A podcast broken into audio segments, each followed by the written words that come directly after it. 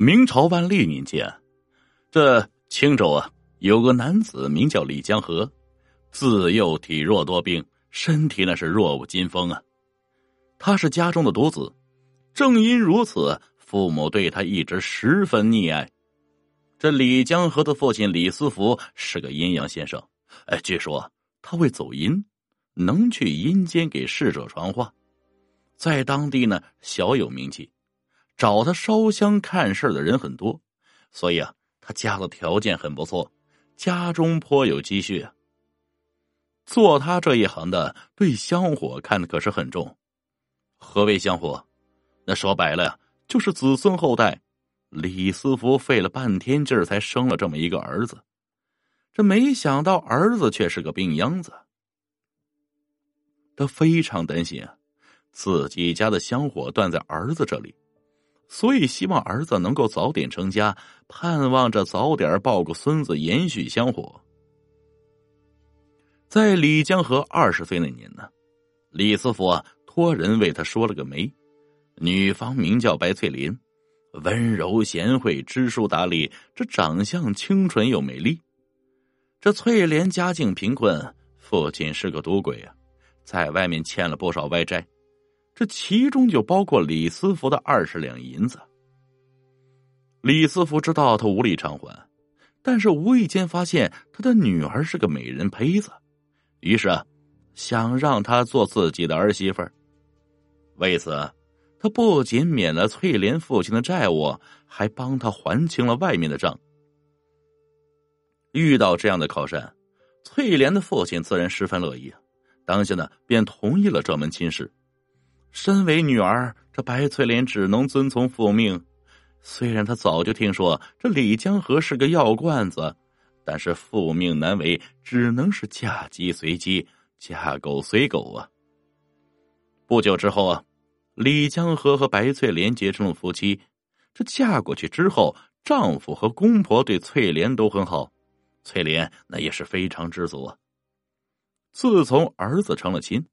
李思福每天都在盼望着抱孙子，可是没想到的是，三个月之后，李江河突发疾病不治身亡。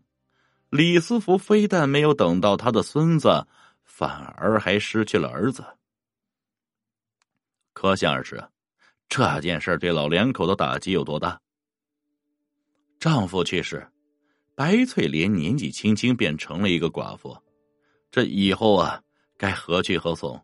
他也不知道，只能是每日以泪洗面，感叹自己命苦啊。三个月的相处啊，翠莲和公婆俩都有了感情，看着公公和婆婆伤心欲绝，每日寝食难安，翠莲也很心疼，这只好啊强打着精神安慰照顾两位老人。婆婆一直认为翠莲是个好姑娘。办完儿子的丧事，他拉着翠莲的手说：“好闺女，你还很年轻，如果你想改嫁，我们不拦着；如果你想留在这里，我们一定好好对待你。”翠莲说：“我虽嫁过来时间不长，但是毕竟是你家的儿媳妇儿，二老对我很好，我心里也很感激。即便我要改嫁，也是三年以后的事，我会为丈夫守孝三年。”在这期间，也让我对二老尽一尽孝心。这婆婆听了，感动的不行啊，拉着儿媳妇的手，这眼泪又是不知不觉掉了下来。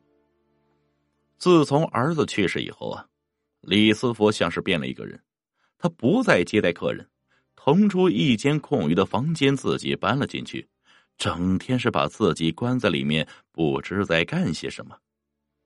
就这样。过了大半年，这天清晨，翠莲来院中洗漱，然而毫无征兆的呕吐起来。婆婆见了，急忙将她搀进了屋，问她哪里不舒服，是不是着凉了。这翠莲也不知道怎么回事啊，就说：“或许是着凉了，没有什么大碍。”本以为这件事情就这样过去了，然而接下来几天，翠莲总是毫无征兆的呕吐。食欲也是越来越不好，婆婆呢这才紧张起来，几次想要去请郎主，每次都被丈夫拦了下来。丈夫告诉她，没什么大碍，过几天就好了。这一天，饭吃到一半，翠莲又捂着嘴跑了出去。这一次，她晕倒在院子里。这一次恰巧公公不在家，婆婆怕儿媳妇出意外，急忙请来了郎中为翠莲看病。郎中为翠莲把脉啊，然后十分疑惑的看向了婆婆。这婆婆十分着急问呢：“这我家媳妇得的什么病啊？”郎中却说：“大娘，翠莲这是喜脉呀。”这句话犹如一道晴天霹雳，将婆婆给说蒙圈了。反应过来之后，她怒气冲冲对着郎中说：“你可不要胡说！翠莲是个寡妇，怎么会是喜脉呢？”郎中再次为翠莲把了脉，这一次他信誓旦旦的说：“确实是喜脉呀！如果连喜脉都能看错，我还有什么脸给别人看病啊？”听了这话。婆婆一下子瘫坐在了地上。这翠莲醒来之后，看到了坐在地上发呆的婆婆，这开口问：“不是您老人家怎么坐在地上了？”婆婆忽然一下站了起来，开始破口大骂，逼问她肚子里的孩子是谁的。翠莲一下子愣住了，她并不知道自己怀孕的事儿啊，质问婆婆在胡说什么。这婆婆是又哭又喊。对翠莲是大声说：“我家对你可不薄啊！你要改嫁，我们也不拦你。但是你为何要做这种伤风败俗的事儿啊？我们老两口以后还怎么见人？”很快，翠莲怀孕的事情就传遍了村子，乡亲们纷纷围到他家来看热闹。正在这时，公公也回来了，见状，他急忙拉着妻子往屋里走，不让他在院子里喊叫。婆婆就哭喊着将丑事告诉了丈夫，围观的人群指指点点，议论纷纷。这翠莲蹲在院子里放声大哭，委屈之极啊！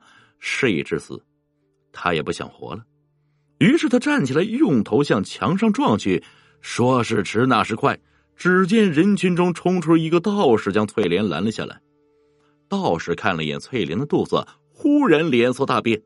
这婆婆却说：“让她去死。”道士却冷冷的说：“她怀的是阴胎，快去问问你丈夫，他干了什么好事。”众人听了，发出一阵惊呼。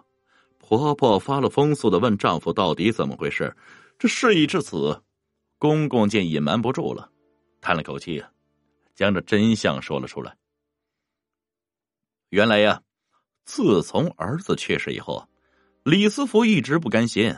想要抱孙子，已经到了走火入魔的地步。后来，他突然想到了一个主意，想要去阴间将儿子召唤回来，让他给李家留个种，延续香火。这辗转反侧，想了好些日子，最终他下定决心要试一试，自己会走阴呢。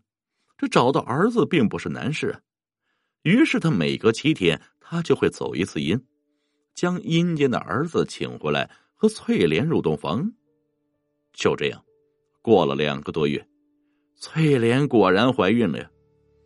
听到这里，翠莲似乎明白了什么。这最近一段时间，她总是梦到丈夫与自己欢好啊。